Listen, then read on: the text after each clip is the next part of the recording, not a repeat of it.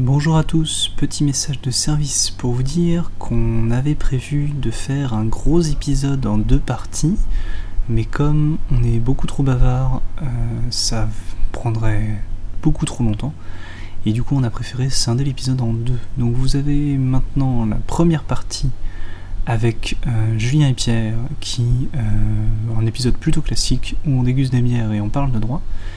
Et vous aurez ensuite droit à un deuxième épisode séparé hors série où on échange avec un brasseur euh, autour euh, d'une nouvelle législation. Voilà, bah écoutez, bonne écoute.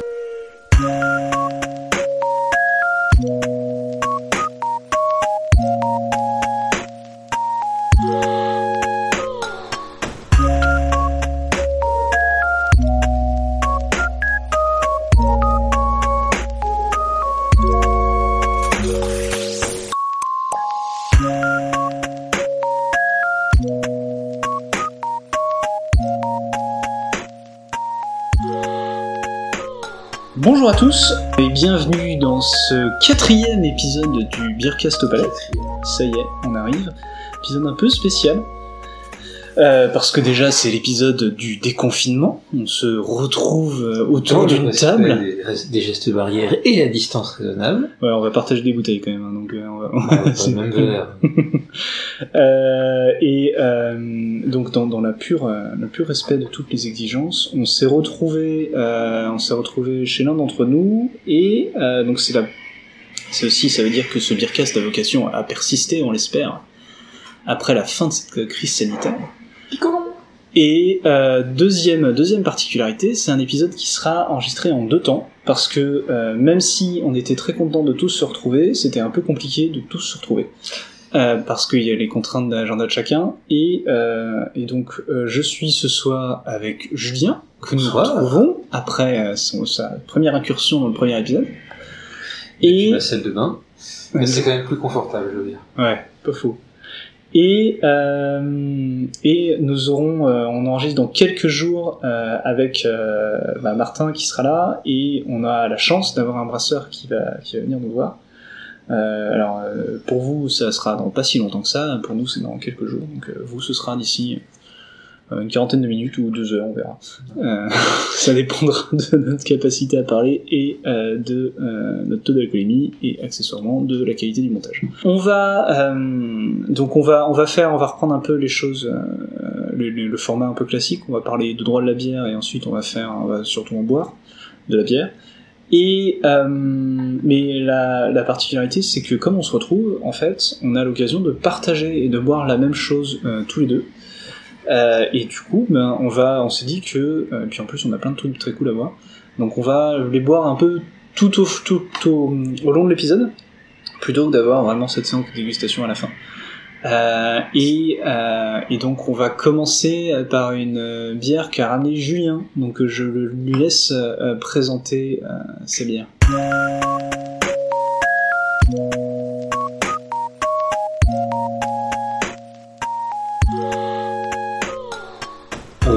La première bière. On a trois bières là ce soir qu'on a très envie de goûter, ce qui va vous permettre de voir au fil du, des verres euh, notre alcoolémie monter, notre euh, notre élocution euh, descendre. Donc la première bière qu'on voulait goûter, c'est une bière Cocomiette. Alors Cocomiette, c'est une marque. Celle-là est brassée à la brasserie du Val d'Ain, d'Ainan, A-I-N-A-N, je sais pas comment c'est censé le prononcer, donc en Isère. Euh, Cocomiette étant euh, une, euh, un concept euh, qui a été créé par, euh, par des amatrices de bière qui ne donnent pas leur nom de famille, donc Amandine et Charlotte. Le site est très joli, les étiquettes sont franchement classe, je veux dire, ce elles sont vraiment très jolies. Euh, Je vais ouvrir du coup ouais. parce que là on... et on donc le site précise que la recette est élaborée par Nathalie Minch, qui est euh, une euh, qui est une brasseuse très expérimentée et qui euh, aime bien faire ça. Alors le principe de Cocomiette, euh, c'est que euh, c'est de la bière où euh, une partie des maltes sont remplacées par des euh, miettes de pain invendus. Donc Ouais. c'est très euh, bio, euh, décroissant et tout ce qu'on veut. Je, je sais pas, mais en tout cas, euh, économie circulaire. Quoi. Ouais, voilà, donc ça permet de- d'utiliser des, des choses qui peut-être aussi ont sont dans un concept de, de non gâchis, ce qui est plutôt très bien, surtout pour en faire de la bière. Je trouve ça extrêmement bien. Ouais, c'est. Et euh, donc ils ont trois, euh, ils ont trois brasseries. Si je comprends bien, euh, l'original qui est la brasserie du Val Bénan, donc à côté du massif de la Chartreuse, en Isère, et deux brasseries, Rabourdin et Espe- Espebay, euh, qui. Ah, il marche chez SPB Ouais. Ah, d'accord, bah, c'est Euh, bah, c'est le brasseur d'SPB qui sera là tout à l'heure. Bah, c'est ce que je me disais. Et ben tu pourras lui demander, euh, tu pourras leur parler de donc de Cocomiette, euh, qui alimente Paris. Alors c'est une bière qui a une caractéristique en plus d'être vraiment très jolie au niveau du, du graphisme. Euh, Celle-ci est une cocomiette blanche au pain avec du sorachi. Bon, bah, écoute, euh, moi j'aime bien le sorachi de base. Euh, donc c'est un- une céréale euh, asiatique, comme son nom l'indique. Euh, et euh, C'est un houblon surtout. ah, je croyais que c'était une céréale, tu vois. Non, c'est un houblon. Ça, donc c'est le houblon sorachi, oui, je suis con. Euh, donc qui est très à la mode dans les EPA, Ouais, exactement. euh, dont vous savez à quel point j'adore euh, cette mode, euh, et qui est connu pour son côté très aromatique. Alors, Ouais, alors on sent bien le pain au nez là. Ouais. Alors du coup, elle a- alors on va prendre Ah, des photos. faire On nous a réclamé des photos. ah ben, Alors du coup, ouais, moi ce que je Hmm. trouve c'est au nez. On sent, il y a vraiment, euh, en fait, on sent vraiment la céréale. Je trouve que le sorachi, euh, Hmm. il est léger quoi. Et ça se vend pas comme une IPA, non ça se vend ah non, non, c'est une bière blanche, c'est une blanche. Ah, une ils, blanche, avaient de- ils avaient d'autres choses, mais je me suis dit que la blanche au pain, c'était rigolo. Et euh, l'étiquette est vraiment très jolie.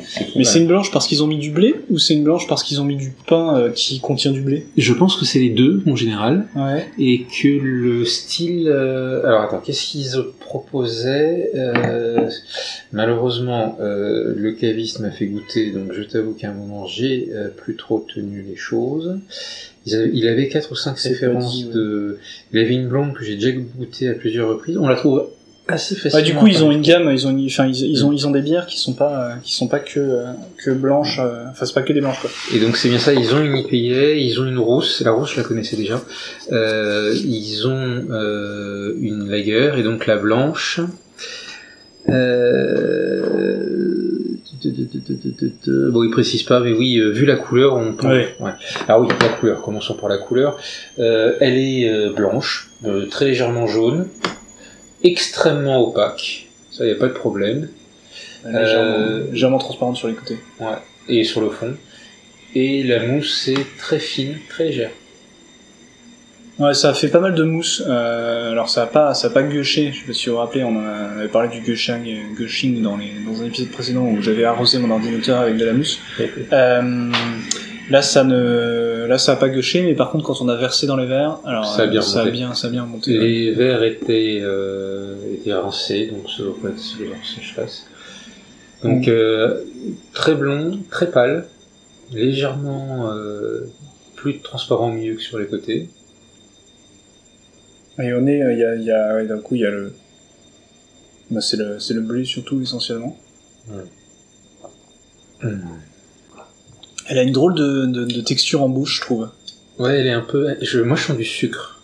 Ouais, c'est pas faux. Elle est, euh, elle est sucrée. Alors, euh, je pense pas qu'ils aient rajouté du sucre dans une blanche. Bah, c'est pas impossible, hein. Comme ils ont pas les ingrédients, euh, on sait pas trop, mais, euh, Et sur le site non plus, euh, je suis pas arrivé à trouver Mm. quelque chose de particulier. mais c'est pas du tout impossible de rajouter du sucre dans, dans une bière. hein. Euh, C'est un truc que les Belges font, font classiquement. Donc, euh, Mais pour le coup, c'est pas un goût pas de, c'est pas un goût de, enfin moi belge au sucre, Mm. euh, des trucs genre mélange de lambic là. Enfin, euh, blanc. Non, non, c'est plutôt euh, non, non. il y a dans les dans les en fait les, les, les Belges ont la particularité de, de rajouter du sucre. Alors je crois, alors, je vais, je vais- c'est là, c'est là où je vais dire des bêtises. On Mm. commence tôt cette fois-ci.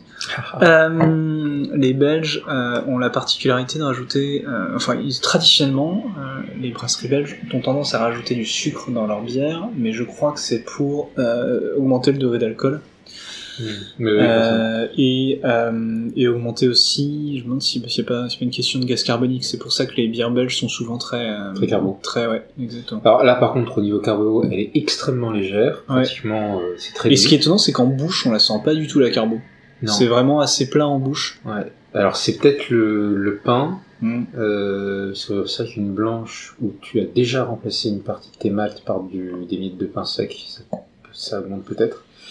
En tout cas, euh, l'alcool est extrêmement léger, euh, 4,2. Moi, je me verrais bien boire ça toute une après-midi ou pour un apéro au soleil, ça passerait très bien.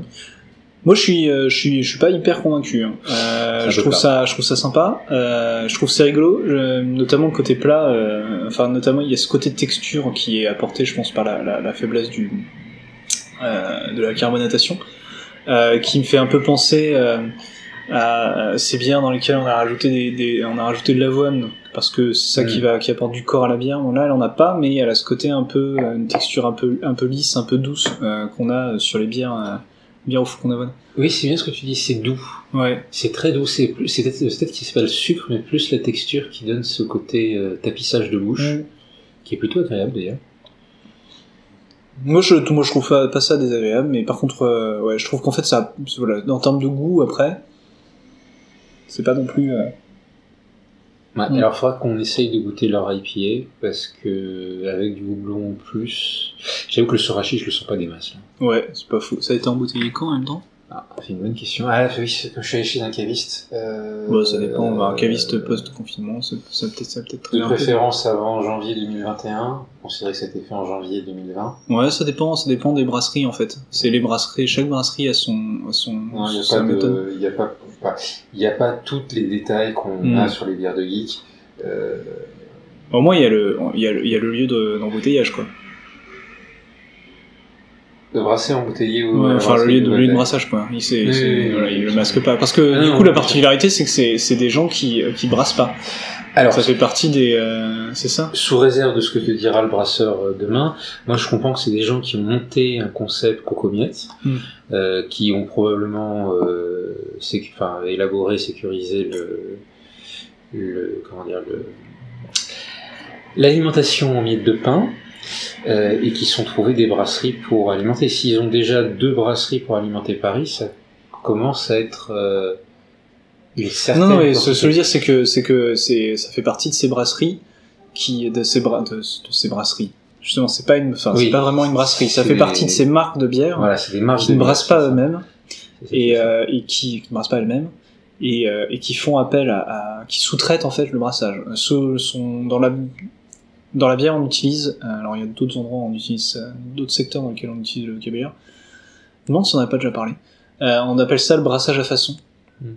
Euh, mais on en parlera pas mal à mon avis euh, avec tout à l'heure avec euh, tout à l'heure pour vous et, et- et dimanche pour nous euh, avec euh, le brasseur d'Espébel parce que lui c'est un ancien euh, c'est un ancien gypsy euh, donc c'est à dire qu'il il brassait lui-même mais sur les installations des autres et, euh, et du coup il accueille aussi euh, il accueille aussi des confrères euh, qui viennent brasser chez lui donc euh, voilà, donc on, on vous donne- je pense qu'on on vous donnera plus de détails. Ce sera l'occasion un peu de le faire parler et de, de- Ouais, ouais. des infos plus détaillées dessus. C'est un euh, projet intéressant, euh, faire de la bière. alors, alors c'est pas les seuls à faire de la bière avec du pain. Ah, non, Ouais. euh, bière éco-responsable, fabrication artisanale et française, refermentation en bouteille. Mm. Ils mettent leur site qui est très bien fait. Leur site est très bien fait met l'accent sur l'économie circulaire et c'est vrai que l'idée des invendus de pain, Mm. plutôt sympa. Ah non mais l'idée, l'idée, l'idée est sympa. Le- la bière, la bière est pas, est pas, pas ratée, hein. Loin de là. Mais, euh, mais très légère et. euh, Ouais. Parce que moi je trouve que il y a ce côté légèrement citronné quand même. Qui, euh, et il y a ce côté pain, moi je trouve vachement nez. Je reviens sur ce que j'ai dit tout à l'heure. Mm. On sent un peu le sorachi, mais vraiment sur la fin. Sur le, la fin de verre, tu sens euh, Moi j'y arrive pas, le mais. petit truc. Mais bon, c'est pas. C'est vrai que c'est très léger. Il faudrait goûter leur IPA la prochaine fois. Mhm. Des choses où ils auront mis plus de, de houblon. Mais euh, ouais. Puis ce qui serait marrant, c'est de comparer la même recette mais fait par des brasseurs différents.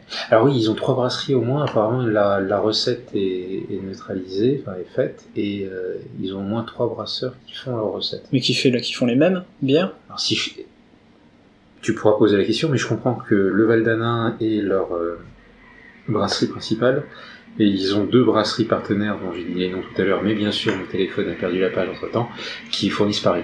D'accord. Hmm. Mais du coup, ouais, ils ont. Euh... Non, ce que je veux dire, c'est que ce serait marrant d'avoir la même recette brassée par des brasseurs différents. Ouais. Euh, parce que euh, parce que il y a tellement d'éléments qui peuvent impacter le goût d'une bière que Hmm. a priori, euh, ça serait pas ça serait pas le même goût quoi. Donc Ouais. ce serait intéressant. Même avec la même recette, je comprends ce que tu veux dire. Parce qu'il y a, y a des trucs de dans quel moment, euh, à quel moment tu, enfin quel eau, quel type d'eau tu, si j'imagine que dans sa recette, euh, elle, a- tweaké l'eau, mais Bah, je pense. euh, mais quelle est l'eau que tu utilises, euh, à quelle vitesse, je crois, même si tu rajoutes, à quelle vitesse tu rajoutes tes maltes, c'est pas pareil. Donc ça veut dire que l'installation, euh, quand t'as ta, ton installation qui transporte les maltes euh, d'un endroit à l'autre, euh, si selon que tu les mets à, à- C'est marrant que tu, tu, tu parles de ça, le fait que, ça, que le, le processus, à moins d'être extrêmement industrialisé, est forcément Ouais. quelque chose de vivant. Euh, L'autre bière que j'ai ramenée ce soir euh, vient de la brasserie de la Marmotte Masquée, qui euh, sont très euh, artisanaux et assument de jamais faire la même recette pour deux brassins. ça, ça, ça règle la question. Ouais, c'est ça. On pourrait pas comparer quoi. Voilà. On pourra pas comparer. Mais euh, ouais, parce bah après, euh, après c'est un vrai défi aussi pour Mm. un des brasseurs de, de ressortir le même, Ah euh, le même goût à chaque fois. Imaginons l'horreur de le stress du, du maître passeur d'Henken pour sortir la même chose dans chaque brassin. Ouais, c'est un, c'est un, en vrai, c'est un vrai défi. hein, et ça a été, si on revient dans l'histoire de l'histoire du secteur brassicole en France, ça a été le défi du secteur dans les années 60-70. Et, euh, et, et la raison d'ailleurs, je, je pense que ça a été l'une des raisons euh, de, de, de, de, la vague de concentration Mm. qui a eu lieu dans le secteur, qui a amené à avoir plus qu'une poignée de brasseries en France euh, dans les années 90 et euh, avant le retour, euh, le boom à partir des années 2000. Mais, euh, mais ouais, il y a ce, ce côté, ce- cette idée de euh, on veut pouvoir offrir au consommateur quelque chose de maîtrisé et qui retrouve toujours la même chose quand il ouvre sa bouteille. Quoi. Et c'est une vraie revendication hein, quand on entend des brasseurs industriels en parler. Mm. C'est un vrai enjeu pour eux de pouvoir, euh, de pouvoir servir exactement la même chose. euh, De la même manière que les champagnes, les grandes maisons de champagne se débrouillent pour avoir leur, leur brut sans année, c'est toujours le même, c'est Ouais. le style de la maison, et c'est très compliqué pour eux de le maintenir. Mm. C'est, tu crées une marque. mm, Voilà. à dire. Bah, c'est sympa. Ouais, très sympa. Finalement, on pensait juste l'ouvrir pour vous en parler 5 minutes, et puis on, on se l'est vu ça, ça facilement. Euh, on va pouvoir, euh, on va pouvoir passer à, à la suite. On va parler de droit maintenant. Je le resserre pour le coup.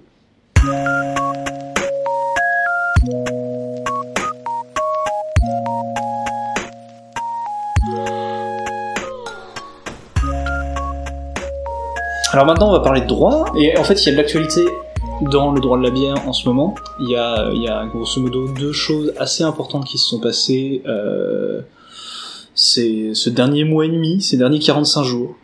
Euh, il y a, et la première chose, c'est un complément euh, vachement important euh, à propos de notre dernier podcast.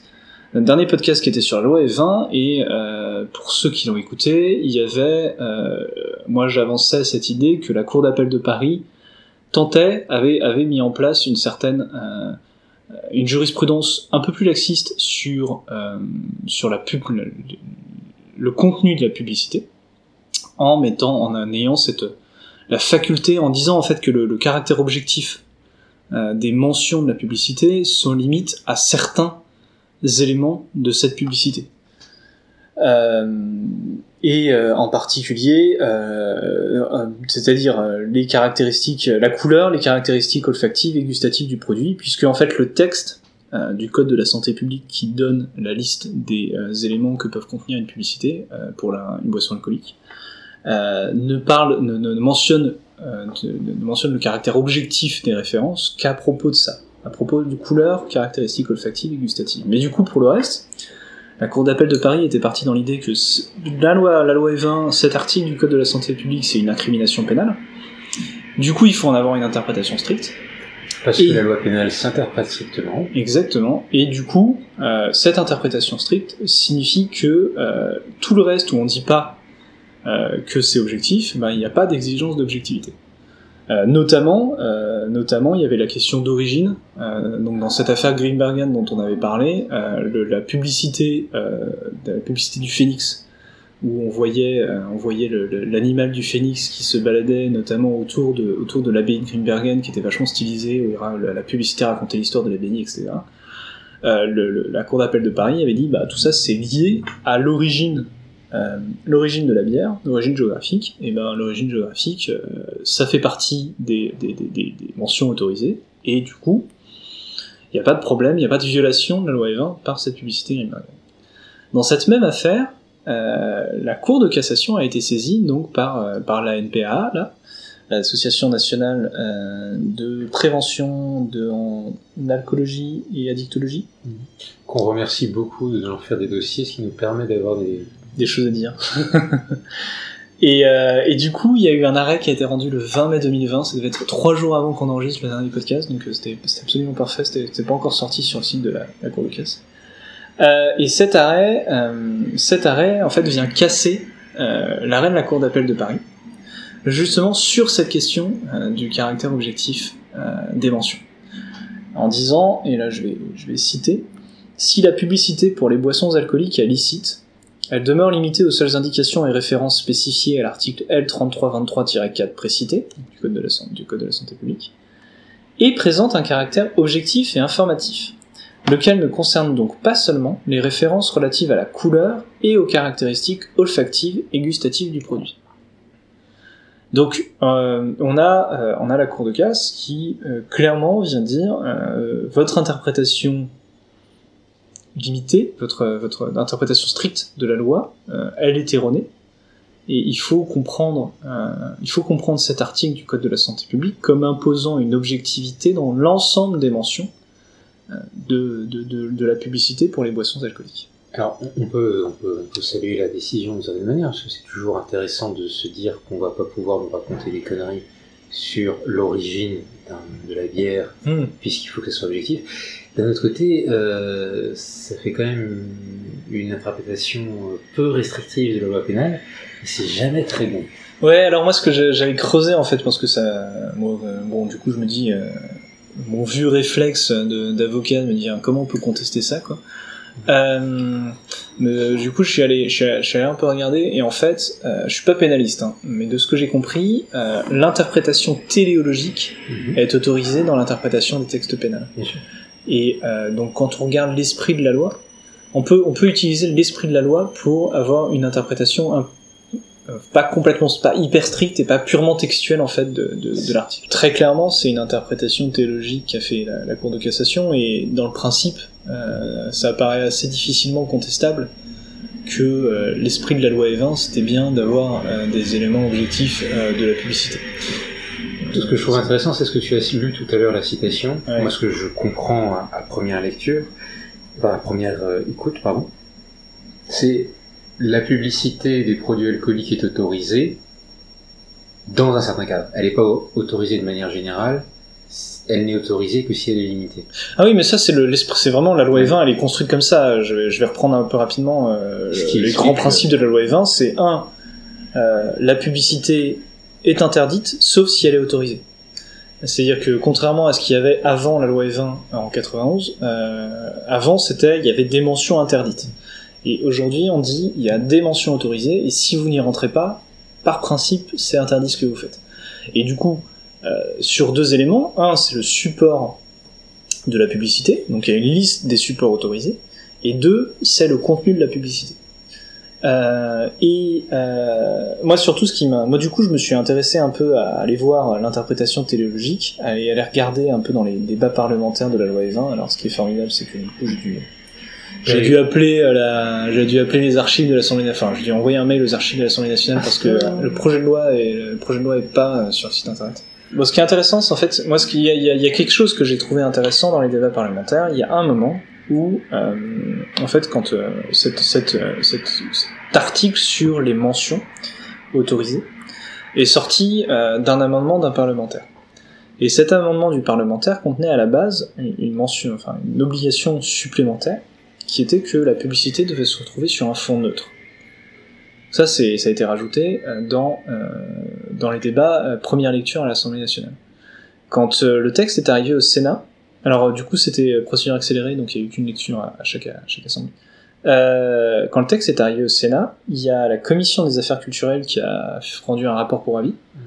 Et dans ce rapport, euh, ils ont proposé de supprimer la référence au fond neutre en expliquant euh, et, et de- je, je vais peut-être citer là parce que je trouve que la manière dont c'est rédigé c'est aussi intéressant. Qu'est-ce en effet qu'un fond neutre? Quand le devient-il? Quand cesse-t-il de l'être Est-ce qu'il exclut par exemple la couleur ou certaines couleurs seulement? Il a semblé à votre commission que le souci exprimé à l'article euh, en L323-4 euh, dans la codification d'aujourd'hui était avant tout de limiter les mentions autorisées dans les publicités et que la référence au fond, par sa subjectivité, n'apportait rien mais pouvait être source de nombreux litiges. Ça, c'était l'avis de la, la commission euh, des affaires culturelles. Et en fait, euh, dans le texte final, euh, après discussion euh, commission mixte paritaire, euh, cette référence au fond neutre a été supprimée. Et donc, on sent que cet enjeu, cette difficulté de créer une obligation qui est empreinte de subjectivité a gêné les parlementaires. Finalement, moi, ma réflexion euh, sur, sur cet arrêt de la Cour de casse, c'est je me pose une question, qui est est-ce que l'exigence d'objectivité est elle-même objective? Je, je vois ce que tu veux dire, oui. Parce que qu'est- ce que tu vas considérer objectif ou non est purement subjectif. C'est ça, c'est un peu ça. Et du coup, ça crée un souci, puisque, reprenons l'intuition de la Cour d'appel de Paris, c'est un texte pénal, Hmm. ça pose du coup un souci au regard de l'exigence de prévisibilité de la loi pénale et du coup le principe de l'égalité. Peut-être rappeler à nos auditeurs, euh, le... si on, on dit que la loi pénale est d'interprétation stricte, euh, c'est grâce aux travaux de Cesare Beccaria, qui a défini au XVIIIe siècle, même avant je pense, euh, les, euh, les grandes caractéristiques de ce que devait être la loi pénale. Elle devait être non rétroactive, on ne peut pas être condamné pénalement pour quelque chose qui n'était pas interdit au moment où on l'a fait. Elle doit être claire. On doit savoir ce qui est interdit ou ce qui n'est pas. Les peines doivent être prévues. Et, par ailleurs, c'est l'exigence de proportionnalité. Elle doit être... On peut pas euh, punir tout. Voilà, il y a l'idée qu'il ne faut pas laisser une trop longue, trop large interprétation euh, à la justice pénale sur des choses qui peuvent vous envoyer en prison ou euh, attirer sur vous le courroux de l'État. Ouais, l'enjeu c'est l'enjeu c'est de lutter contre l'arbitraire de l'État en fait. C'est ça. Et, euh, et c'est voilà, du coup, question euh, question qu'on peut se poser, c'est est-ce que du coup en posant un principe d'objectivité de la loi, de, de, de, la, de la mention, pardon, de, les- projet- toutes, les mentions, mentions. de toutes les mentions qui figurent, est-ce que est-ce que en fait on sait exactement ce que c'est qu'une qu'une mention que que- qu'une mention objective? Alors je vais reprendre la liste des mentions. Est-ce qu'on sait Alors il y a des trucs assez assez faciles. Euh, degré volumique d'alcool, c'est euh, par nature c'est une information. Mais ça, de toute façon, ça doit être précis. Dénomination, 0,1 près. euh, composition du produit, nom de l'adresse du fabricant, agent et dépositaire. voilà. Après, il y a d'autres choses qui sont moins évidentes. Le mode de consommation du produit, par exemple. Mode de consommation, c'est-à-dire le mode de consommation préféré ou? Bah voilà, mode de consommation du produit. Il y a eu des sanctions, par exemple, euh, qui considéraient que le fait de dire euh, un mode de consommation, on pourrait dire, bah, c'est un truc. c'est à quelle occasion on, boit, on, on consomme le produit Ah, moi, je pensais plutôt par voie orale ou par voie Non, externe. souvent en fait, ce qui est, ce qu'on voit en fait dans les dans les publicités mode de consommation ah, qui marche. Apérole ne se Exactement. voit jamais seul. oui. non, alors, alors euh, Perol ne se boit jamais seul. Pour moi, c'est limite. Par contre, Ouais. Euh, on va prendre l'exemple de l'apérole. L'apérole fait souvent la publicité, comme la plupart des cocktails, en disant prenez, euh, alors je crois que c'est euh, deux volumes, un volume d'apérole, deux volumes de prosecco, un trait de de- de- d'eau pétillante et une une rondelle d'orange. Vous avez de ça sur votre sur votre publicité. C'est mode de consommation du produit. On va dire que c'est difficile de dire que c'est pas euh, c'est pas objectif. C'est en effet comme ça que euh, le, le, le, le spritz se fait euh, traditionnellement. D'accord. Mais non, je, je, je te suis. Passons au critère suivant qui a mon Non, et du coup, du coup, ce qui est intéressant, c'est maintenant. Quand tu dis un- Origine. ah, ne se boit jamais seul. Hmm. Ne se boit jamais seul. Mm. Est-ce que c'est est-ce que c'est objectif? Bah, c'est un peu dégueulasse l'apérole comme ça. hein. Voilà, voilà. Mais c'est- du coup, c'est ça, mais il ne se boit jamais seul. Ouais. On pourrait se dire, euh, ça se fait référence au fait que l'apérole ne se boit qu'en cocktail, mais ça pourrait faire aussi référence au fait que tu ne, tu ne fais pas, le, tu- le but c'est un, un, un élément, un- un- Oui, une occasion de socialiser, socialiser, sociabilité. c'est c'est un double sens, c'est la base Ouais. de tout bon slogan. Et, euh, et je sais qu'il y a de la jurisprudence qui explique que le fait de dire euh, l'occasion, c'est euh, voilà par exemple, c'est pour en boire en boîte de nuit euh, ou des trucs comme ça. Là, tu le présentes sous un, un dehors jour festif qui est expressément interdit par la, par la loi Evin. En tout cas, qui, est- qui est- ouais. Et du coup, c'est vrai que c'est intéressant de se dire, est-ce que c'est objectif Ne se boit jamais seul? Bah, En effet, est-ce que c'est vraiment objectif ou Non. pas quoi Le- Je reviens à ton arrêt dont tu parlais. Donc, ils considèrent, si j'ai bien compris, et sous ton contrôle, que Alors. l'origine Non, alors, du coup, ils doivent dire l'origine doit être objective. Ils ils sont pas prononcés sur la qualification. Et du coup, dans cette affaire, elle s'est juste intéressée à la manière dont, enfin, au, au, au- au au passage de l'arrêt de la cour d'appel qui sont un peu généraux sur Mm. euh, la règle de la loi Evin.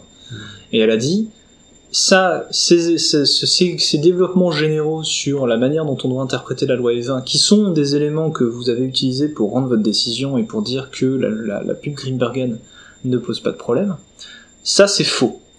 Et du coup, elle casse, Excuse-moi, elle casse pourquoi? Ce, est le elle casse pour la violation de texte. Ah non, violation de la loi, c'est quand même violation de la le, c'est le mode le plus vénère de cassation. Mm.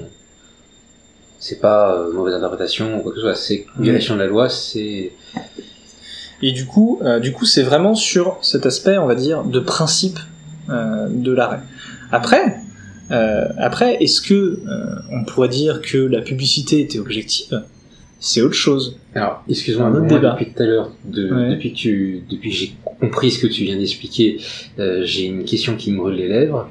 Quid de Clan Campbell Alors, pour nos, nos, nos, écou- nos auditeurs qui pourraient ne pas fréquenter le métro aussi assidûment que moi, Clan Campbell est une marque de whisky Écossaise. d'entrée de gamme, Ouais. hein, qui contourne la loi Evin depuis des années.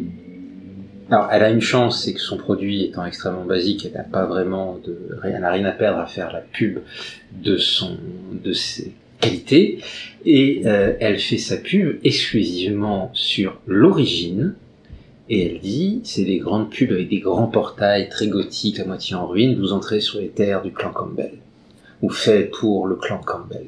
Sachant que, sauf erreur de ma part, le clan Campbell ne fait pas du tout ce whisky. Est-ce qu'on peut aller embêter clan Campbell maintenant que l'origine... Doit être objective? Ouais. Ouais. Bah, c'est une vraie question. Et deuxième question, tout de suite.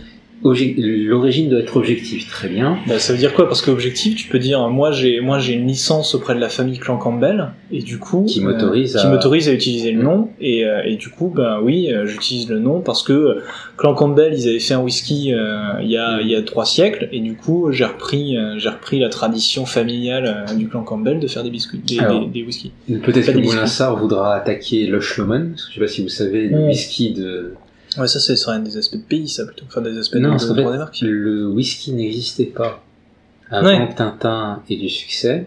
Par contre, il y a bien un Lush Lomond, Hmm. qui se trouve avoir euh, une distillerie qui, qui faisait pas du tout du Lush Lomond. et Ils ont créé la marque après coup. Mais c'est du- un enjeu de marque, je pense plutôt ça. Et comme c'est une désignation géographique, je pense que tu peux Ouais, pas mais trop... du coup, c'est là, c'est vraiment objectif de dire euh, ça vient de tel endroit. quoi. Bah oui. Mais moi, je me dis surtout, ces questions d'objectivité, euh, c'est-à-dire que là, aujourd'hui, on nous dit, euh, la cour d'appel a dit, c'est pas la peine que ce soit objectif, ça peut être subjectif, du Mm. coup, il n'y a pas de souci, en l'occurrence. Après, euh, est-ce que euh, la publicité était objective ou pas? Enfin, ça va être défendu, je pense, par, euh, par Cronenbourg, euh, qui, qui Oui, est comme euh, un spécialiste de en France. La cour des- la cour d'appel saisit de saisit après renvoi sur, euh, sur renvoi après cassation pourra exactement prendre la même décision juste en, en disant c'était objectif. ouais, en- comme en principe la cour de cassation n'exprécie pas les faits. Ouais. En fait, il n'y a pas de critère de l'objectivité.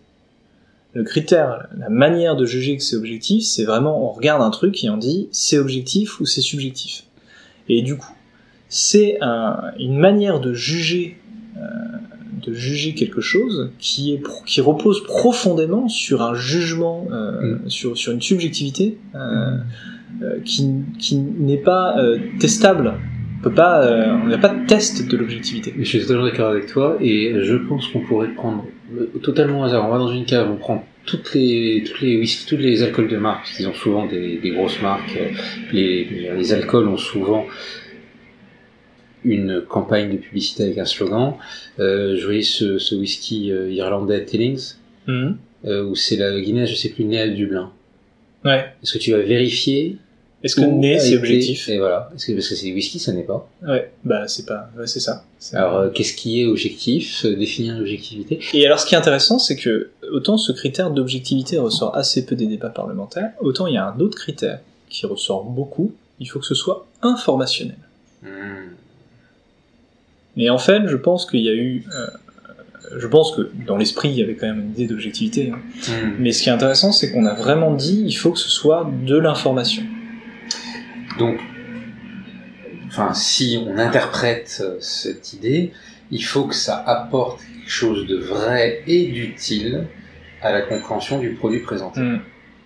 Non, mais ce que je veux dire, c'est que du coup, avec cette, cette, ange- cette question de, de- d'objectivité, en fait, c'est, je trouve, la même chose qui se passe avec ce qui se, la raison pour laquelle le critère du fond neutre a été supprimé par le Sénat, enfin, a été supprimé euh, dans la loi 20, c'est que finalement, euh, ça apporte de la subjectivité qui, euh, alors je crois que la- le, le Sénat le disait, ça n'apporterait rien, mais ça pourrait être source de nombreux litiges. Et du coup, c'est vrai que ça, ça pourrait être source de nombreux litiges parce que c'est incertain. Et du coup, en raison du caractère pénal de cette, incré- de cette, de cette règle, dont c'est sanctionné, sanctionné pénalement, il faudrait que ce soit prévisible et que ça exclue tout arbitraire. Mhm. Et bah, on peut vraiment se poser la question de savoir si c'est le cas. Moi, je, moi, vraiment, j'ai pas de réponse en fait. Je trouve que c'est intéressant, je trouve ça intéressant surtout de poser la question parce que euh, je pense que c'est un débat qu'il faudrait euh, qu'il faudrait avoir et qu'il faudrait creuser plus plus avant quoi. Moi, j'ai une intuition, on va dire, et ça vaudrait le coup de Non, creuser. mais je, je suis d'accord avec toi. Et je pense que personne ne conteste le fait qu'une mention de l'origine ne peut pas être complètement fantaisiste. Hmm. Euh, maintenant, il va revenir au juge souverain dans son appréciation des, éléments du fond de fixer le curseur. C'est pas du tout une critique des juges, hein, mais c'est pas à eux de le faire. Ça aurait été au législateur. Mhm. Et ça, c'est quand même dommage. Donc voilà un petit peu un petit peu ce qu'on peut dire. On a dit beaucoup de choses. Je sais pas si on va tout garder. Hmm, Je pense que je vais un peu couper. Je vais essayer de remonter tout ça. Et ça, je dois dire, c'est euh, le problème d'avoir commencé la dégustation avant de discuter, parce qu'on parle, on parle, et puis la cocomette a été bue. En vrai, en vrai, c'est surtout le problème de pas avoir préparé son sujet et de pas avoir de plan quand on parle. Ah oui, non, mais si tu commences à rentrer techniquement, moi je veux surtout qu'il y ait une bouteille qui est vide et qu'il va falloir la chercher la deuxième. Ouais.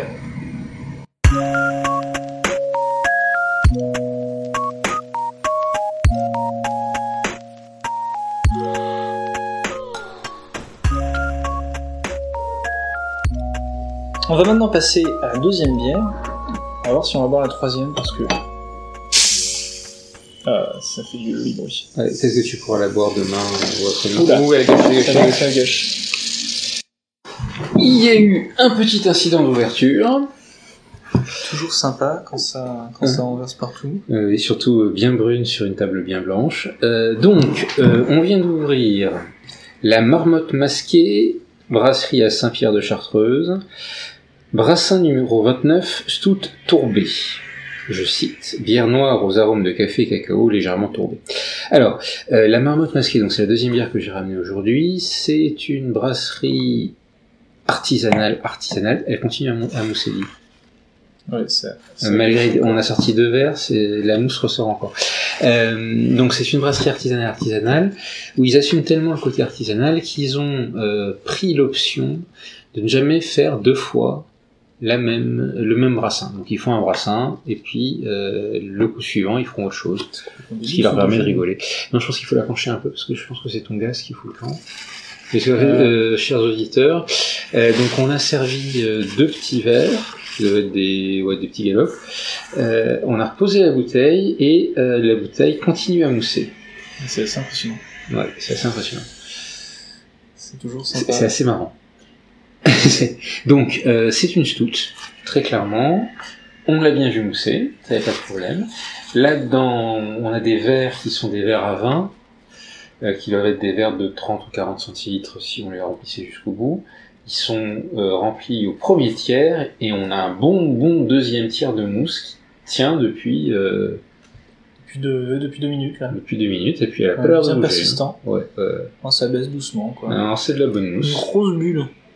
Ah oui, ouais, sur le côté. Il y a des petites bulles. euh, Des petites bulles au milieu, et Petites puis bulles au milieu, des bulles. grosses Ouais, bulles moi sur le côté. une sur, le- sur.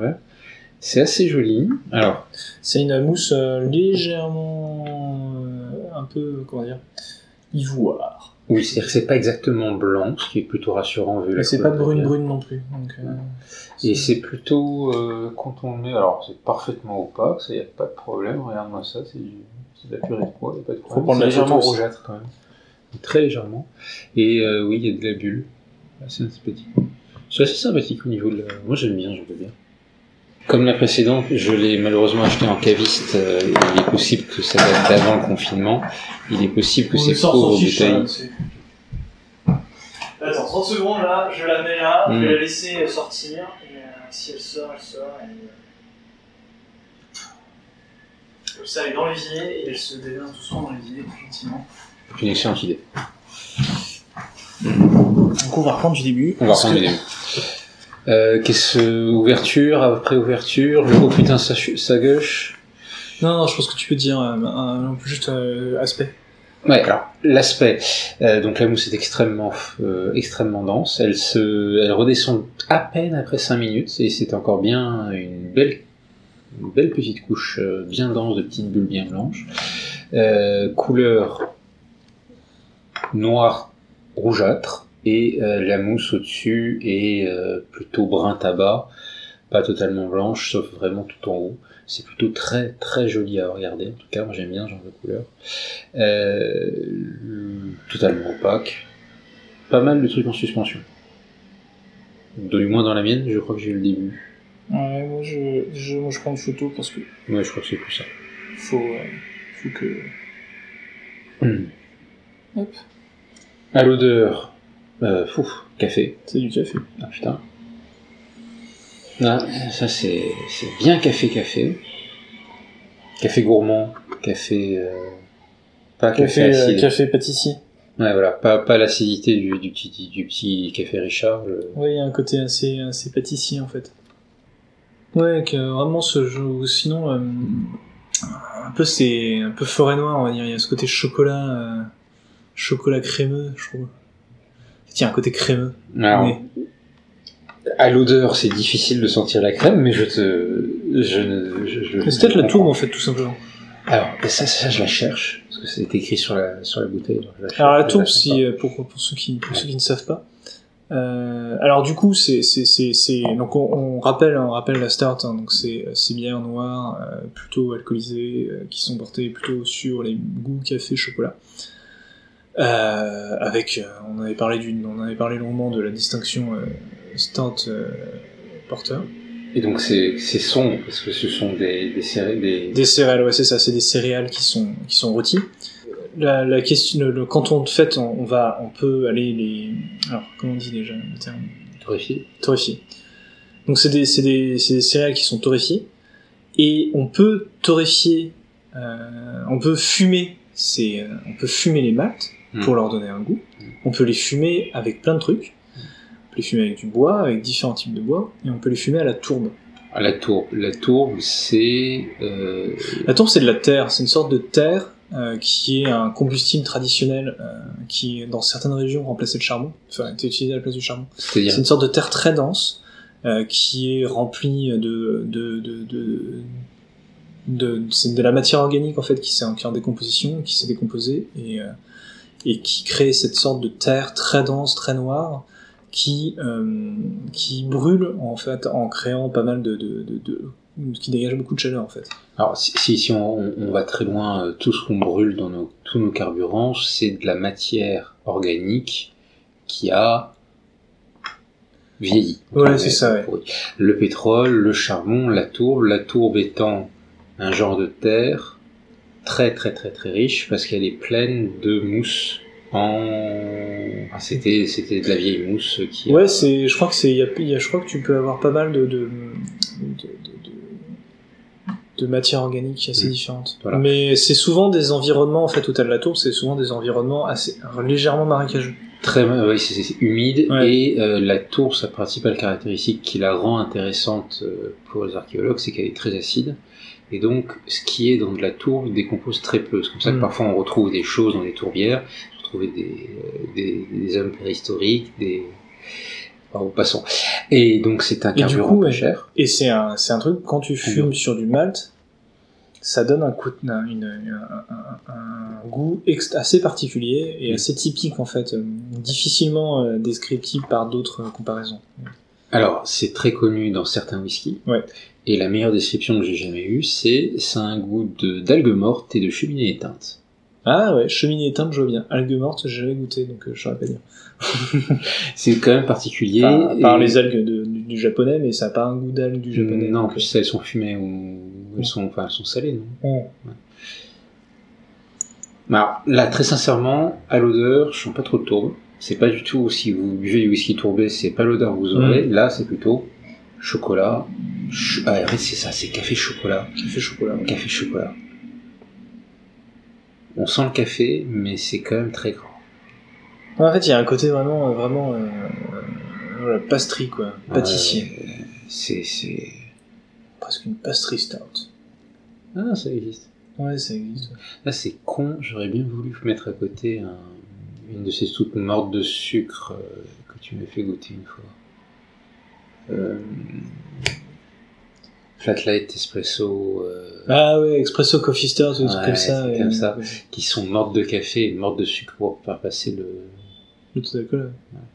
C'est pas mal, ah bon. Et du coup, ouais, du coup, en bouche, par contre, en fait, ce qui est marrant, c'est que euh, il n'y a pas le corps euh, très, ça, ça passe côté un peu adipeux et côté euh, euh, sucrail de, ouais, de- je suis d'accord avec toi. classique qu'on peut retrouver euh, dans, dans les stouts, euh, Ah, gros stouts qui tâchent quoi. J'ai pas regardé le degré d'alcool, la bouteille est en train de finir de sortir dans le- dans l'évier. Euh, si, pour prendre une comparaison qui parlera peut-être à tout le monde, une Guinness, c'est gras en bouche, c'est. Ouais. Là, c'est pas du tout le cas, c'est même presque frais. Ouais, je pense que c'est pas, c'est plutôt légèrement plus alcoolisé. C'est possible, oui, c'est. Non, ce qui est, ce qui est, un, ce qui est un- en fait, il y a pas ce, il y a un côté plus aqueux en bouche, on va dire. C'est un, Moins crémeux. ouais, il y a pas, il y a pas ce, ce- cette texture particulière. Du... C'est pas non plus, euh, c'est pas non plus un, un truc rafraîchissant. Par contre, euh, par contre, la tourbe, on la sent bien en bouche. Ah, moi, je la sens bien en tout cas. Alors écoutez, je sais que j'ai pas le palais euh, parfait, mais euh, c'est vraiment très très léger. Ah, ouais, mais sur Alors- fin de bouche, c'est quand même euh, bien présent, moi, je trouve. Non mais en fait c'est, je, je me rends compte en fait, c'est quand on dit tourbé, moi je pense à des choses très très très tourbées. Ouais. J'étais mal éduqué au whisky par mon papa, qui n'aime que la tourbe, euh, mais genre la tourbe, pas une petite pointe de tourbe, non, le truc qui est imbuvable pour 90% des amateurs. Pit Monster. Et voilà, Big Pete, Big Monster. Là, là c'est vrai que c'est juste un, un tout petit fond de bouche. Mm. C'est pas mal. Mais par contre, c'est essentiellement ça, je trouve, en fait. Il y a le côté café encore, je trouve que le chocolat est moins présent qu'on connaît. Hmm. Et, euh, et, ouais, il y a une sorte de café tourbé euh, Mm. Euh, qui, bah, qui est hyper persistant. La tourbe est très persistante. Je pense Mm. que tu la tiens euh, et tu la restes vraiment c'est pour ça que le whisky travaille beaucoup sur la Ouais. tourbe, parce que c'est un, un arrière-goût qui s'en... Contrairement au sucre qui finit Mm. par lasser la tourbe quand t'aimes ça. Et c'est vraiment, ouais, c'est vraiment sympa. C'est bien fait en tout cas. Ouais. Ah, sauf le petit gush, mais ça on peut pas leur reprocher. Bah, on pourrait. C'est Oh, le problème de, je sais pas si après, il faudrait poser la question. La bouteille, chiant, quoi. Non, la bouteille a passé une après-midi au soleil euh, Ah, avec ouais. moi et euh, une demi-journée euh, en assemblée générale. Alors, euh, juste précision pour les gens qui voudraient la trouver, le brassin est épuisé. Ouais. parce que c'est toute petite, donc la brasserie de la marmotte masquée fait des petites euh, quantités, ils les font eux-mêmes, ils les font, euh, eux ne vendent pas leur marque Ouais. ni leurs recettes, euh, c'est des gens qui bossent tout seuls. Donc euh, quand il n'y en a plus, il n'y en a plus, il faut attendre qu'ils aient envie de refaire un truc qui ressemblera pour la prochaine fois. Sachant qu'ils aiment bien rigoler, euh, je n'ai bu que ça, mais ils ont pas mal de choses qui ont l'air très marrantes et euh, ça a l'air euh, oh, bah, c'est bon, je, je veux pas dire je veux pas vexer je veux pas vexer bière mais ça ça ressemble quand même à des gens qui font de la bière pour amateurs de bière pour une stout qui est pas trop sucrée je la trouve particulièrement peu acide Moi, je trouve qu'il y a une pointe d'acidité. mais elle est pas euh, Ouais, ouais, ouais, je suis d'accord.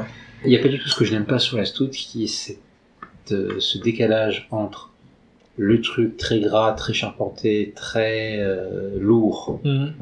Et l'arrière-goût un peu acre que t'as parfois. Hum, hum. Acre plus qu'acide, ouais, en effet. Mais là, je trouve qu'elle est plus acide Ouais, qu'acre. bah, là c'est juste bien, en plus ça nettoie un peu la bouche. Euh, Elle, il n'y a pas trop de maintien, on n'a pas l'impression d'avoir bouffé euh, du sirop ou quoi que ce soit. Non, c'est c'est une bière qui se boit. Ouais, c'est sympa. Ouais, du coup, elle est à, elle est à 4,8. Du coup, c'est l'occasion d'en prendre un petit verre. après tout. Ouais, légère, ouais, je te suis. C'est léger. Alors, On va je... être en forme demain. Elle est ouverte depuis un bon quart d'heure. Et écoute, je plaide une péremption, ça va être super. Ouais, elle est- ça y est, le, le gushing s'est arrêté. Oui, mais enfin bon, euh, c'est arrêté, elle est ouverte depuis un bon quart d'heure, ça mousse quand même bien. Et du coup, on s'est servi un dernier verre avant de passer à la suivante, parce qu'on va surtout, on va surtout, euh, parce qu'on va passer au, au deuxième thème juridique, la deuxième actu. C'est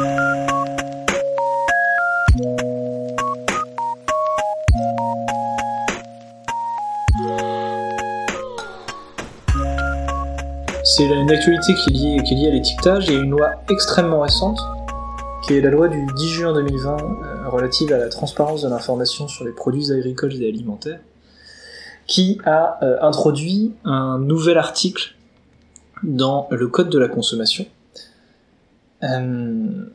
qui, alors qui dit donc c'est l'article L412-12 du code de, la consommation, qui dispose alors je vais vous lire, hein. le nom et l'adresse du producteur de bière sont indiqués en évidence sur l'étiquetage, de manière à ne pas induire en erreur le consommateur quant à l'origine de la bière, d'une manière quelconque, y compris en raison de la présentation générale de l'étiquette. Si je peux me permettre, tu parlais des brasseurs à façon, il y a des types qui vendent une bière locale, genre euh, bleu d'azur, j'espère qu'il n'y a pas de bière qui s'appelle bleu d'azur, ou des conneries comme ça, qui vont avoir un peu du mal à, conserver leur représentation très locale avec une, un brasseur à péter au. Euh, alors c'est une vraie question on va revenir un peu sur la raison, on va dire la raison d'être de, de ce de cet article. Alors, il y a le, le SNBI, donc le syndicat national des brasseurs indépendants, qui est le deuxième euh, euh, deuxième syndicat professionnel de brasseurs, qui a la particularité de ne pas n'accepter que des brasseurs indépendants et du coup, contrairement à Brasseurs de France, qui est le, plus gros euh, syndicat, euh, Brasseurs de France a les brasseurs industriels dans ses membres, et aussi beaucoup de petits brasseurs, mais voilà, SNBI refuse d'avoir des brasseurs industriels. Euh, le SNBI s'est beaucoup battu, enfin, a, a mené ce combat euh, de- d'obliger à avoir l'origine, le lieu de brassage sur l'étiquette. Avec en tête ce que tu ce que tu cites en fait, qui est vraiment euh, qui est vraiment le, le- le reproche qui est fait, c'est toutes ces bières pseudo-régionales. Euh, là, le- l'exemple type, c'est la cagole de Marseille, Qui est pas du tout marseillais. qui est pas du tout marseillaise, qui est brassée dans le nord de la France, je crois, ou même, euh, hmm, c'est pas brassée en République tchèque. mais, euh, mon avis, ça doit en plus dépendre de, de contrats. Parce qu'ils n'ont pas d'installation, c'est juste une marque en fait. Ouais. Euh, c'est pour ça qu'ils font de la lager, ça n'a pas de goût, donc ils peuvent pas se tromper. Et, euh, et du coup, euh, voilà, c'est ça, ça a démarré en République tchèque, la, la cagole, et aujourd'hui, elle est brassée par les brasseurs de Gaillan. Les brasseurs de Gaillan, c'est ceux qui font la goudale. Ils en font plein, ils font la démon, ils font... qui, est un, qui est un peu connu, ils ont euh, la Goldenberg aussi, euh, la Saint-Landelin. euh. Et du coup, euh, du coup, c'était vraiment, c'était vraiment ce type de bière qu'ils avaient en tête euh, his- histoire de d'éviter euh, parce que le SNBI du coup s'engage pour des plutôt des brasseurs indépendants qui sont ancrés dans euh, leur cadre régional et donc l'idée c'est de défendre leurs adhérents pour dire il faut se battre contre ces fausses brasseries régionales pour au contraire valoriser le travail des gens qui produisent vraiment dans la région. Et en fait, ce qui est, ce qui est beaucoup reproché, euh, c'est euh, le fait que euh, que ce soit pas avoué, on va dire. Mm. C'est-à-dire que euh, voilà, il y ait, il y ait ce, ce côté de de de de- de- Dissimulation. d'essayer de tromper, enfin pas, en tout cas, de, ouais, c'est ça, de dissimuler quelque chose. Mais ça rejoint ce que tu disais tout à l'heure, l'origine est un critère objectif. Alors c'est la loi E20, c'est pour la publicité, là c'est pas la publicité, mais est-ce que je peux m'appeler Cagole de Marseille avec de la blonde de base brassée en République tchèque? Ouais. C'est une vraie question. Et du coup, bah, c'était ça, ça contre contre quoi ils se battaient. Euh, et euh, ils sont arrivés avec cette proposition. Si je me rappelle bien, alors j'essaie de retrouver, euh, j'essaie de retrouver, mais je vais pas le trouver malheureusement. Il y avait un premier, donc c'était un, truc qui est arrivé dans les débats parlementaires sur amendement, justement suite au lobbying du, du SNB, et c'est arrivé après avec un autre alinéa, avec un deuxième alinéa qui visait les marques. Hmm.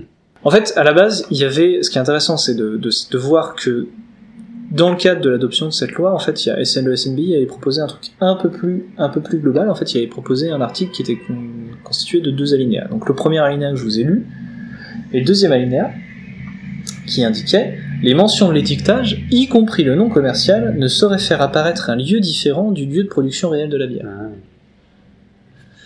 Donc, c'est-à-dire de Marseille. Voilà, typiquement la de Marseille, où euh, grosso modo ce serait, ce, ce- serait devenu illégal de dire euh, la brasserie de la Côte d'Azur si elle est brassée euh, à Lille, quoi. Très bien. Et, et alors ce qui est, ce qui est intéressant, c'est cet article, ce- cet alinéa a été supprimé dans les débats parlementaires sur deux éléments.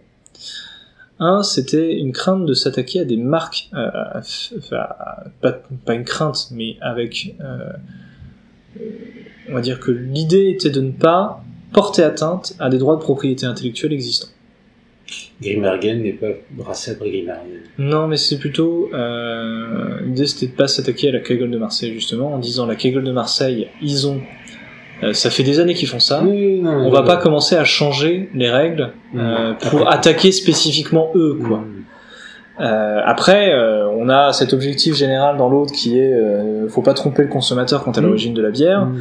Donc, euh, ils vont être obligés de marquer euh, le lieu de brassage, mais brassé euh, à, ouais, brassé à Douai. Euh, voilà. Les cagoles n'ont pas de frontières. mais euh, mais du coup ils vont euh, ils voulaient pas dire euh, vous allez devoir changer de nom grosso Oui, modo oui, non. C'est c'est vrai qu'au niveau du droit des marques, la, la marque étant un droit acquis, Mm. ça aurait été un peu compliqué. et en même temps ce qui est marrant c'est ça c'était la première justification et juste après il disait mais de toute façon la DGCCRF peut quand même s'attaquer à ce type de bière sur Mm. pratique des pratiques des, euh, pratiques trompeuses pratiques commerciales trompeuses Mais ça en disant en fait il y a, y, y cet article général du code de la consommation qui dit qu'il faut pas tromper le consommateur sur euh, la, le produit le prix euh, la- et notamment je pense l'origine du produit si jamais c'est un élément important pour le consommateur totalement, totalement. Alors, ce qui est intéressant, c'est que ça risque de donner lieu à un magnifique débat. Tu dis cagole de Marseille, est-ce que c'est la cagole de Marseille ou c'est la cagole de Marseille est-ce que celle de Marseille c'est la cagole ou c'est la bière hein, euh, Voilà, est-ce que tu, est-ce que ta, ta marque désigne le prototype euh, de la cagole dite de Marseille, c'est-à-dire le spécimen spécifique de cagole à Marseille, ou est-ce que la bière c'est la cagole, virgule, qui est de faite à Marseille. Marseille ouais. Ça va être super. Voyez, faites du droit. hein. Vous aurez des débats très intéressants à pas de bière. Et du coup, voilà, du coup, c'est un, c'est un truc qui, euh, qui s'est, qui, donc le SNBI était, était assez content, assez content de ça. Mm. Euh, ce qui est intéressant, c'est que la perte de ce deuxième alinéa, il y a pas mal de gens qui étaient assez déçus Mm. sur les réseaux sociaux en disant ouais, mais du coup, euh, on va pouvoir continuer à utiliser leur marque de merde. C'est une vraie question parce que du coup, dans, enfin, c'est une vraie question parce que dans les débats parlementaires, il y avait cette idée que la DGCCRF pouvait Ouais. déjà agir. Est-ce qu'ils vont le faire? C'est une autre question. Mais euh, est-ce que vraiment, est-ce que, est-ce que, le fait que des, des, des parlementaires soient convaincus que la DGCCRF a déjà les moyens d'agir euh, est suffisant pour que la DGCCRF considère elle-même qu'elle a les moyens d'agir? C'est pas du tout évident non plus. hein. Voilà, je vais vous citer le passage du rapport de, de, de- de la commission. Alors c'est euh, que je dise pas de bêtises. La commission des affaires économiques qui s'était penchée sur la question. Sur cet alinéa là spécifique qui parlait de, de, mentions d'étiquetage, y compris le nom commercial, ne saurait faire apparaître un lieu différent du lieu de production réel de la bière. Outre une non-conformité au droit des marques, en remettant potentiellement en cause des noms dûment déclarés depuis plusieurs années, l'alinéa pourrait aboutir à certaines absurdités. Ainsi, une bière appelée la Lilloise ne pourrait plus s'appeler ainsi si elle était brassée à Hélène, ville pourtant située à quelques mètres de la capitale du Nord. De même, si une brasserie installée dans un village et ayant donné le nom de ce village à sa bière souhaite s'agrandir et trouve un site de production dans une ville à proximité, sa production ne sera plus intégralement effectuée sur le lieu de production, faisant office de nom commercial. Il devra donc changer de nom.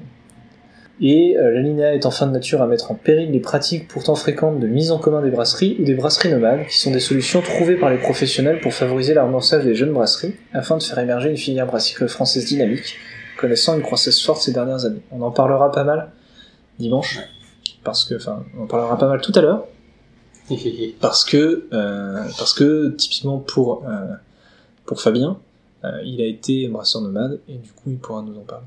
Mais ce qui est intéressant, c'est de voir que euh, pour euh, il y avait il y avait cet enjeu de ne pas s'attaquer à des marques existantes et il y avait cette idée de ne pas apporter aussi une rigidité dans l'interprétation de caractère trompeur en fait de la marque. Ça c'est l'actualité, c'est la nouveauté de ces derniers jours. Parce que là ça fait ça fait trois semaines à peu près que c'est sorti. Euh, un mois peut-être quand vous écouterez le podcast si vous l'écoutez rapidement. Et, euh, et, du coup, c'est c'est quelque chose qui pourrait, alors qui va pas changer énormément de choses dans les brasseries artisanales parce Mm. que elles, elles sont déjà, ils ont déjà toutes mentionné euh, le, le lieu de brassage. D'ailleurs, on a vu. Oui, c'est le- l'adresse est marquée. Ouais. Dans les deux qu'on a vus, Cocomiès, Cocomiès précise bien euh, quelle est la brasserie. Je suis en plus surtout qu'ils en ont trois, donc euh, Hmm. il doit préciser qui a fait ce brassin-là. Et euh, la, bra- la brasserie de la marmotte masquée, mais même son adresse. Non, mais ça, c'est ça. c'est- En fait, aujourd'hui, aujourd'hui, on a l'obligation de mettre une adresse. Mais ça peut être l'adresse du siège social de la société qui exploite la marque. Ou du, pour les grandes marques internationales, du siège local. Ouais. Mais c'est rarement euh, le lieu, le lieu de fabrication. Et donc là, le, le fait de dire, alors bon après il y a aussi il y a des codes emballeurs sur certaines bières. Oui, euh, si vous ouvrez une, une canette de coca, vous voyez sur l'intérieur de la capsule le- un numéro qui correspond à quelle est l'usine coca qui a assemblé votre Mm. coca. Mais euh, sinon, euh, là, là, ce qui va changer, c'est que du coup, on aura, on aura l'obligation de mettre le lieu de brassage, et donc euh, on pourra pas se limiter à voilà, mettre un lieu de. Ce qui va permettre. Mais ça Mais va du coup, sur les brasseries artisanales, ça va pas changer Ouais. grand chose. ça va peut-être nous épargner quelques bières d'école de, de, de, de lauréats d'école de commerce qui les créent euh, un peu trop, très à la douzaine en ce moment. Alors, on va dire que c'est sur les bières qui se créent en ce moment, je pense que t'es un peu forcé, euh, je pense que le marché t'oblige un peu à, à mettre ta, ton de brassage. Ça dépend ce que tu fais comme bière. Ouais, pas Ça dépend comment tu fais. Si tu fais une bière pour amateurs de bière, Mm. euh, vous, vous remarquez que je fais très attention à ne pas employer des termes dérogatoires. euh, voilà. Euh, tu vas dire d'où tu l'as fait parce que c'est c'est pas un problème. Mm. Tu fais une bière qui est destinée à être une bière vendue au grand public qui se fout totalement de savoir où tu l'as fait. Tu vas essayer de vendre une histoire à la con, ou pas d'ailleurs, mais euh, tu vas pas présenter Hmm. au public des informations qui ne te sont pas favorables. Mm. En particulier la cagole de Marseille euh, brassée en République tchèque ou à Douai.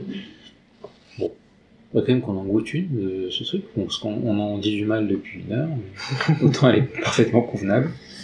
Je crois pas. Je crois pas. Je suis pas, j'ai pas l'impression. Est-ce qu'on passerait à la dernière bière? Mon dieu, oui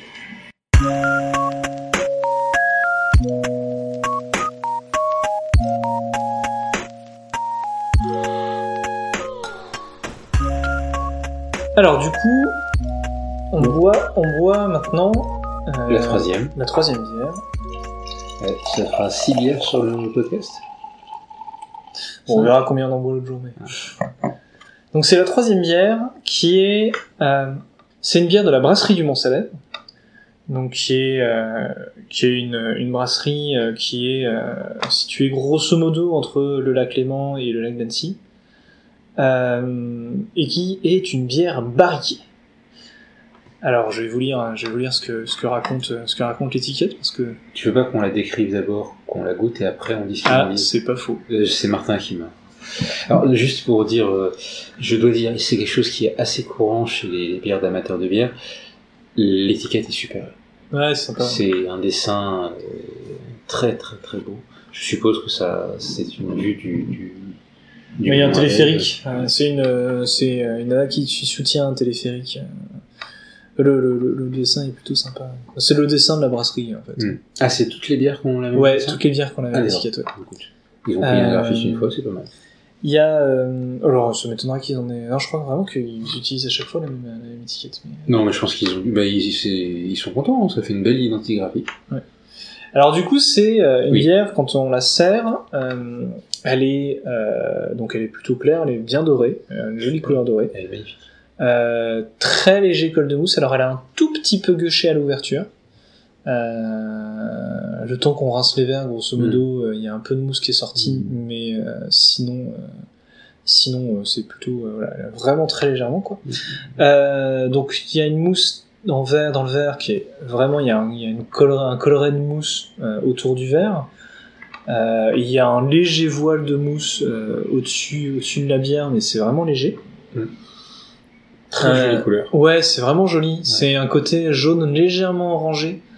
Euh, et euh, ouais, vraiment une belle truc euh, doré, euh, doré, vraiment sympa. Doré, ouais, ouais, quelque chose, euh, c'est, bien orange clair, euh, c'est un beau jaune bien, bien chargé de rouge, c'est vraiment joli. Au nez, alors on sent que c'est barriqué, hein, euh, parce que euh, au nez, grosso modo, il y a l'acidité Mm. déjà qui, qui, Très forte. qui est le premier marqueur, C'est une, enfin, c'est, euh, alors, et c'est du fruité quoi. C'est une acidité fruitée en fait. euh, C'est- pas une belge euh, bruxelloise qui va t'arracher le nez à l'acidité, mais c'est bien présent. Alors toi, tu vas, tu vas, tu vas pas boire la cantillon que. Mais j'aime bien la Voilà. cantillon, c'est juste que c'est, enfin, tu, tu, c'est, bah, Ah, c'est pas de la mort faire- subite, oui, mais. Tu vois, c'est ça. Tu peux pas faire plus acide que ces trucs-là. Alors non, cantillon, c'est pas si acide que ça. Ah non, vraiment. Non, d'accord. Mais si tu, tu mets une grande échelle de toutes les bières, pas juste celle-là, tu seras toujours plus acide. Ouais, mais je trouve que c'est pas forcément.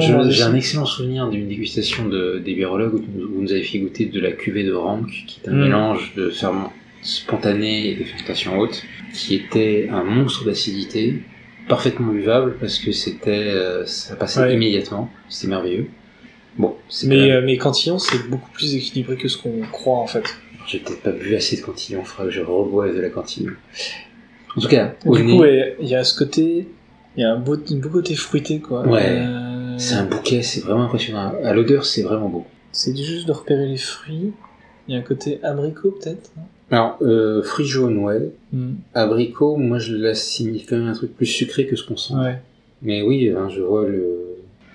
Alors la carbo est bien présente, mais légère, agréable. Ouais. Côte, mais c'est doux. Il y a un vrai corps. L'arrière-goût, Ah, c'est marrant. Ça se réchauffe en arrière-goût. Ah, ça monte bien. Ça monte vachement bien. Alors qu'est-ce qu'ils disent? Attendez, je regarde l'alcool. 6 degrés. Ah oui, c'est la plus forte de la soirée. en. Ouais. L'arrière-goût est vraiment bien. Alors l'acidité, euh... Une légère astringence, ouais. ouais, Qui, il y a un petit côté crisp, enfin, de, un petit côté de, sur les dents, là. Très légèrement. J'arrive pas à retrouver cette, euh, cette saveur. En, en Qui- deuxième bouche, vous avez un- une explosion dans, dans la bouche de, de chaleur. C'est un peu l'alcool, mais pas que. Je sais pas si on l'aura à la deuxième, euh, à la deuxième gorgée. Si. Ah, c'est pas tu es déjà à la deuxième gorgée. J'ai déjà la deuxième gorgée, tu l'as. Ce qui est sympa, c'est que t'as vraiment la même chose au nez et en bouche. Ouais, c'est un bouquet de fruits, une explosion. Ah, ça, ça reste plus longtemps là. Fruit et floral, finalement, je me dis. Mm. Tu vois, il y a ce côté aussi. euh, Ce fruit jaune très. Ouais. très...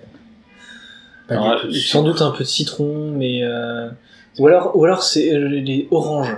Ouais, Orange. ouais. euh, Orange d'orangette. Ah, Euh, Ouais. euh, écorce d'orange. c'est c'est bien ce que tu dis. C'est euh, c'est l'agrume sans trop d'acidité finalement Mm. et avec pratiquement pas de sucre. Ouais, je trouve que c'est vraiment, c'est vraiment le zeste d'orange en fait. Prune verte. Ah ouais, pourquoi pas. Si on va partir dans les dans les analogies, c'est quelque chose de très très très frais. Ouais. Alors du coup, c'est donc c'est une bière barriquée. Euh, donc je, je lis, je lis l'étiquette maintenant qu'on a bu.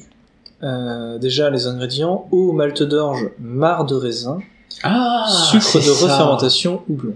C'est ça. C'est ça. Ça me fait penser à du ratafia. Alors j'en ai jamais bu et je sais même pas ce que c'est. Alors attends, parce que ratafia, ratafia euh, pardon, euh, pas du, du, du mar de Bourgogne? Ouais, je, vois pas, mais- Le, le côté, euh, c'est c'est- c'est ce côté acide, mais beaucoup. Enfin, je préfère ça. Alors en fait, c'est là, c'est là où le- le- on avait parlé le- un petit peu de la cave euh, chez qui je suis allé. Euh, alors c'est pas une bière, C'est Ah, trois bières. C'est un assemblage de bières. C'est un assemblage d'une première bière. Euh, en fait, c'est un assemblage de plusieurs bières qui ont été euh, fermentées en, en Séparément. barrique, séparément, et qui ont été assemblées avant embouteillage. C'est un très beau boulot de caviste. Hein. Le, pardon, de, Ouais. de, de- d'embouteilleur. C'est vraiment joliment fait. Et euh, alors, il y a donc je, je lis. hein, alors, il y a plus que trois bières, il y a plus. Assemblage de bières blondes au pluriel, fermentées avec des levures indigènes de raisin Ah. et vieillies 5 ans en barrique, ce qui est très long. énorme pour de la bière. D'accord, donc le, le, les levures de raisin, ça donne le côté un peu euh, rond. Mm.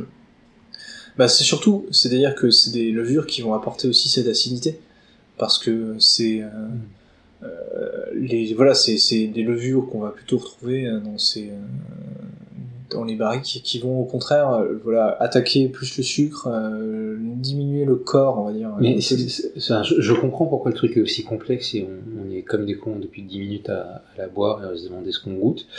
C'est l'assemblage. C'est-à-dire qu'au lieu de faire quelque Mm. chose qui serait. Ah, j'ai pas fini. Hein. Mais l'assemblage. J'ai pas fini l'assemblage. Donc je disais, ces bières blondes fermentées avec des levures indigènes de raisin et vieillies 5 ans en barrique. 5 ans, c'est quand même monstrueux. De Berliner Weisse vieilli en fût de sauterne. Sérieusement. Ouais, de spontané et de lager vieilli. Ah oui.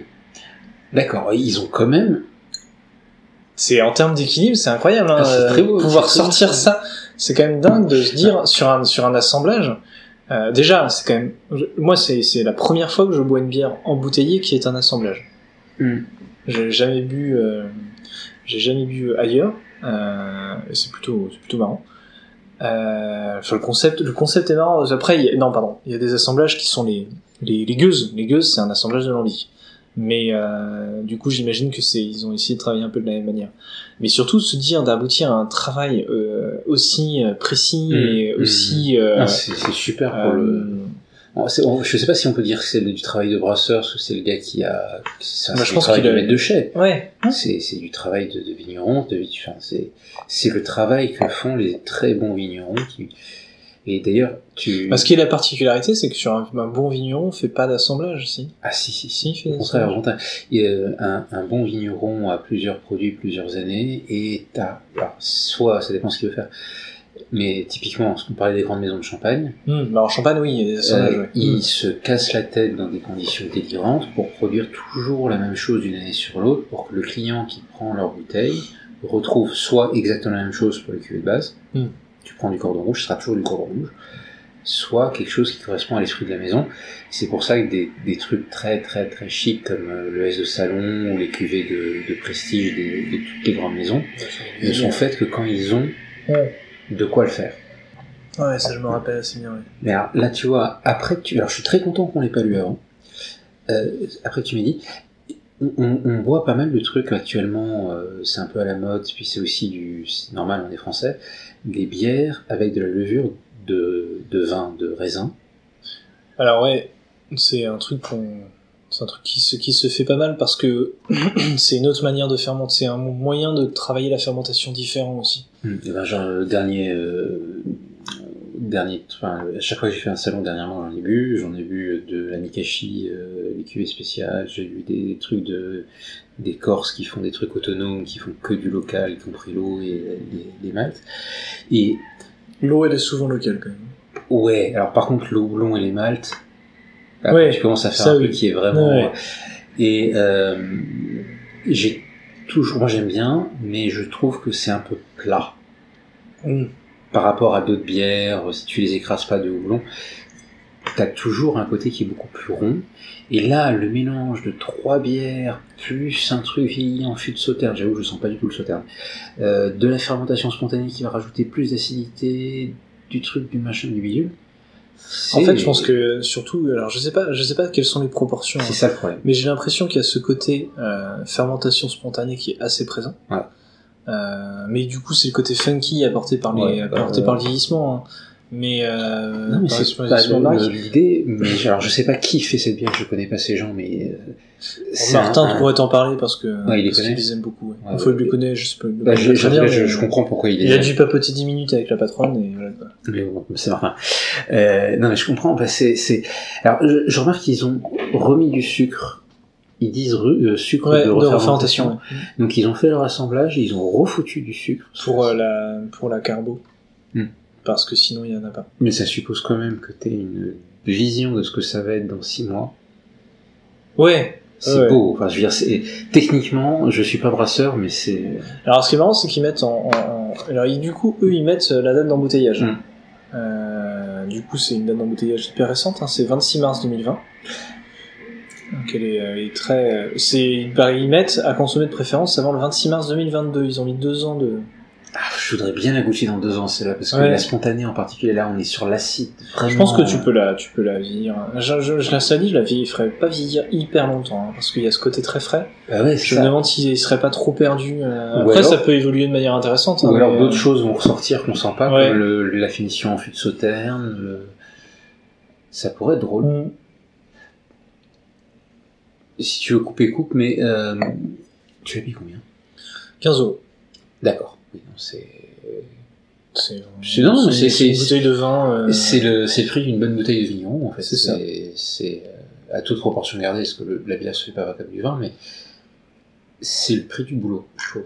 Et c'est vrai que c'est euh, Moi, je suis pas choqué de payer ça. non non pas du tout vraiment. Pour une 75 centilitres en plus, c'est totalement raisonnable. Non mais c'est bon, c'est vraiment. En fait, c'est ça. Tu même si je suis pas un assez bon amateur pour voir tout ce qu'il y a dans mon verre, je vois qu'il y a un travail Ouais. délirant. Puis des couches et des couches. Elle s'est légèrement réchauffée. Il y a des trucs qui apparaissent au nez là en ce moment. C'est. Mais je. Alors. Très sincèrement, je sens vachement le spontané. L'acide du spontané, Ouais. très blanc. Bah, et en fait, il y a le côté funky de la vieillissement en barrique qui est vachement présent, je pense. Ça, c'est sûr. Moi, je pensais à. Oh, bah oui, t'as raison. Moi, je vais être très raisonnable parce qu'elle est assise et que j'ai pas mangé, mais elle est superbe. Non, c'est vraiment très très bon. Bah voilà, euh, voilà pour, euh, pour cette première partie de podcast qui a duré bien trop longtemps et je vais avoir un calvaire à monter ça. Bah, c'est simple, tu coupes tout ce que j'ai dit. Et, euh, et du coup, on se revoit tout de suite, euh, tout de suite pour vous et pour moi euh, dans trois jours pour retrouver Martin Mm. et retrouver Fabien. Et on va parler de technique. Voilà, on va parler de la vie, la vraie, de ce que c'est qu'un brasseur. On va pas juste faire les alcooliques. Oh, quelle horreur. Et on dit au revoir Julien. Au revoir Julien. Au revoir. Allez, à tout de suite. Salut.